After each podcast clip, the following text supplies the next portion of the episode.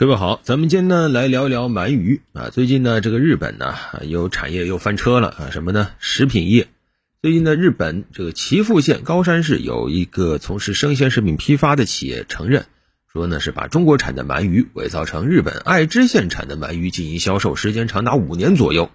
啊，说最近销售的大概三点三五万条鳗鱼中，至少有六千六百四十条原产地是中国啊，把中国的鳗鱼充当当地的这个鳗鱼。这个数量，我觉得是还要打个问号的啊！保不齐可能是想逃避更重的这个追责，再编个数字啊！毕竟这鱼都卖出去了啊，到底有多少？那反正他自个儿说呗。日本呢，它是一个岛国啊，它的饮食呢，确实很多地方跟鱼有关啊。其中对于这个鳗鱼啊，日本人是特别特别的爱啊，甚至在日本还有个鳗鱼节。日本人觉得这个鳗鱼啊，营养很丰富，又很好消化啊，也比较嫩啊。呃，非常非常的喜欢它啊，在日本各地确实有大量的这个鳗鱼饭店。你去日本玩的时候，当然最近不方便去了。你去那儿，就到处都是这个鳗鱼饭啊。反正日本确实对于鳗鱼消费量很大很大。那这回呢，就是把这个从中国进口的鳗鱼伪装成日本国产鳗鱼啊，批发给了零售店。这个当然是为了利益了，因为在日本呢，它这个日本本土鳗鱼价格是很高的啊，比进口货要高。这样伪造呢，它就能。多赚很多钱。那日本为什么本土这个鳗鱼很贵呢？最主要应当还是因为这个供不应求。日本现在已经遭遇到鳗鱼荒了啊！你像这个日本静冈县啊，在二零一八年曾经有一个数字说，一整个月啊，整个静冈县只捕到多少呢？呃，大概一百八十来颗鱼苗，等于说是颗粒无收啊啊！那因为自己的这个鳗鱼产量不够，所以呢，想歪心思了啊，买吧啊，从中国进口鳗鱼来补货。啊，按照这回报道说，这个造假行为至少持续了五年啊。当然，这个消息爆出之后呢，一点都不意外啊。当事人、负责人鞠躬致歉啊，我都鞠躬了，你还要怎么样呢？啊，这只能说当地对这个事儿处罚很轻，只是说以产品造假对涉事公司下达一个整改的指令。这如果说换一个地方，比如说换咱们这儿，这实际上是涉嫌触犯销售假冒伪劣产品罪啊，对吧？这是要重罚的呀，因为你这直接侵犯消费者权益，而且你。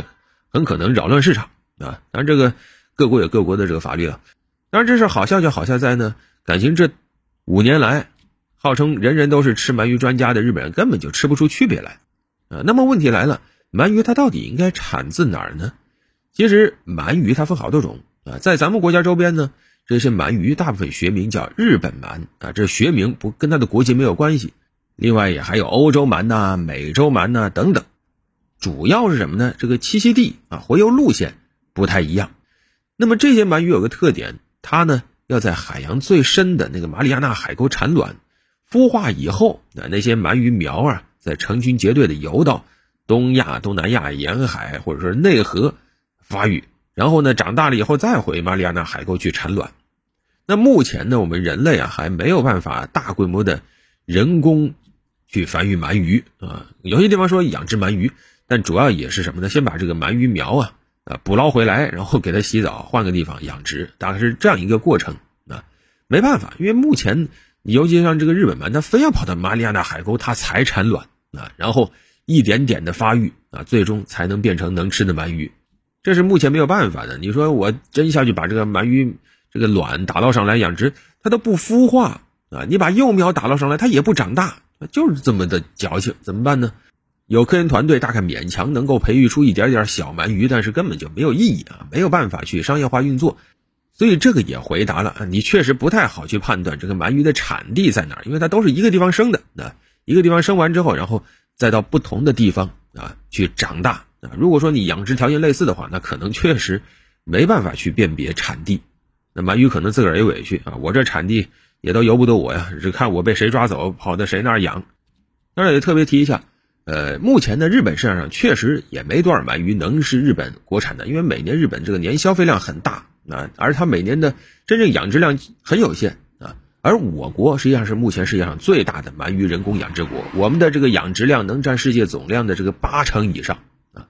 虽然说我们鳗鱼产业其实发展的比较晚，但是咱们发展的非常非常的迅猛，而且在这个加工鳗市场上，那个烤鳗鱼你会发现很容易买到啊，比这个在餐馆里点真便宜多了。占到世界贸易的八成啊，堪称鳗鱼王国。只是咱们平常能吃的鱼太多太多了啊，所以鳗鱼在咱们的食谱里不显得有多么了不起。在长江、珠江、海南岛也很多江河湖泊，你都发现有这个鳗鱼养殖产业啊，主要是五大省份：江苏、浙江、福建、广东还有台湾啊。然后呢，产业还在逐渐的往内陆发展。你像现在广西啊，甚至四川，都有这个鳗鱼养殖生产基地了。而且呢，目前我们的销量也是越来越广了啊。以前就只能卖给日本啊，以前甚至还压价卖，那也是一段挺委屈的这个历史，也是被这个日本商人各种压价呀。怎么办呢？当时咱们这个中国养殖户也是比较。分散啊，彼此之间也不团结，反正有内部压价，然后日本人还炒作啊，说中国鳗鱼什么，呃，有这个农药啊等等，然后进一步的压你的价啊，反正各种套路啊，这种脏手段用多了，后来呢，我们才慢慢的、慢慢的把这个鳗鱼养殖户啊都团结起来啊，共同制定一个行业标准啊，慢慢的、慢慢的把日本市场就真的给拿下来了啊，也是交了不少学费。啊，当然后来是越卖越贵了。像有些特别好的、特别高级的，比如说重量很有讲究的那个鱼身的颜色特别讲究，天蓝色的，啊，它卖的甚至比日本本土的还要贵了啊！而且现在有时候不光卖给日本，呃，像这个韩国啊、欧美啊等等，也都在往外卖。大概每年我们的鳗鱼有四成以上都是要出口的。不过呢，怎么说呢？目前来看啊，呃，与其纠结于鳗鱼产地，鳗鱼本身呢还有一个更大的危机，那就是鳗鱼已经被吃成了濒危物种。啊，国际自然保护联盟在前几年已经把这个日本鳗，还包括美洲鳗列入红皮书的濒危物种了，所以这个才是最关键的。而至于说到底哪个地方的鳗鱼好吃，我觉得真是没人知道。你包括日本，其实以前他自个儿也明白，他曾经做过一个挑战，呃，就是盲测啊，找一些人蒙着眼啊去尝啊，这中国产的鳗鱼、日本产的鳗鱼，结果后来啊，所谓的鳗鱼行家啊。和普通人都一样，没有谁能准确的吃得出来啊，都吃不出来。所以现在啊，对于鳗鱼，我觉得最期待的还是说，呃，看科学家们能不能给力啊，搞定鳗鱼从这个鳗鱼苗开始的啊，甚至从卵开始的这种大规模的人工繁育呢啊，这样呢就能够把全过程都留在养殖场里了，就放过大自然里面的那些千里迢迢的鳗鱼苗吧啊，这无论是对于。这个鳗鱼产业来说，还是对于鳗鱼来说，还是对人类来说，那都是一件好事儿。但是说到这儿呢，呃，咱们紧接着也要展开一下了，就是你有没有感觉这些年感觉听日本各种造假事越来越多，对吧？呃，你像前两年还有一个更大的事儿啊，日本国土交通省说存在八年的这种重复记账啊、错误统计数据啊等等啊，呃，直接就。把有些水分给注入到日本 GDP 里了啊，就导致日本 GDP 长达八年时间是存在一定程度夸大的。那再往前还有包括什么这个日本的神户制钢啊，对吧？篡改产品数据啊，以次充好，供应给几百家客户啊，还有日产汽车啊，这个很重要的这个检验环节是没有资质的人在干这个事儿，等等等等吧。你会发现，你看这回是食品业对吧？再到服务业、制造业对吧？都有这种造假的事情。日本其实总体来说，它在这个市场环境里啊，它的商业性又是比较高的，对吧？日本总喜欢打一个牌子叫工匠精神，对吧？但结果现在你看，一桩又一桩的造假事件，这是怎么回事？要我说呢，首先我们还是要看到，日本毕竟还是个发达经济体，总体来看啊，它在这个市场环境里，它的法律相对来说还是比较规范的，也比较完备啊。呃，并不意味着整个日本你就说是造假泛滥成灾。那倒也不至于啊，不能定这个性，但是确实有啊。那为什么这些年我们看到越来越多呢？第一，当然是因为这个时代变了，对吧？首先，我们国家在不断的崛起，我们慢慢的看这些发达国家在平视它，既看它的好，也看它的坏啊。以前就是不太关注这些发达国家的所谓的负面消息，不太关注啊。那现在呢，慢慢的关注到了啊。毕竟一个国家啊，十个手指伸出来有长短，它一定有好也有坏。以前看不到，但现在呢，大家信息交流越来越畅通了啊，好的坏的都看得到了。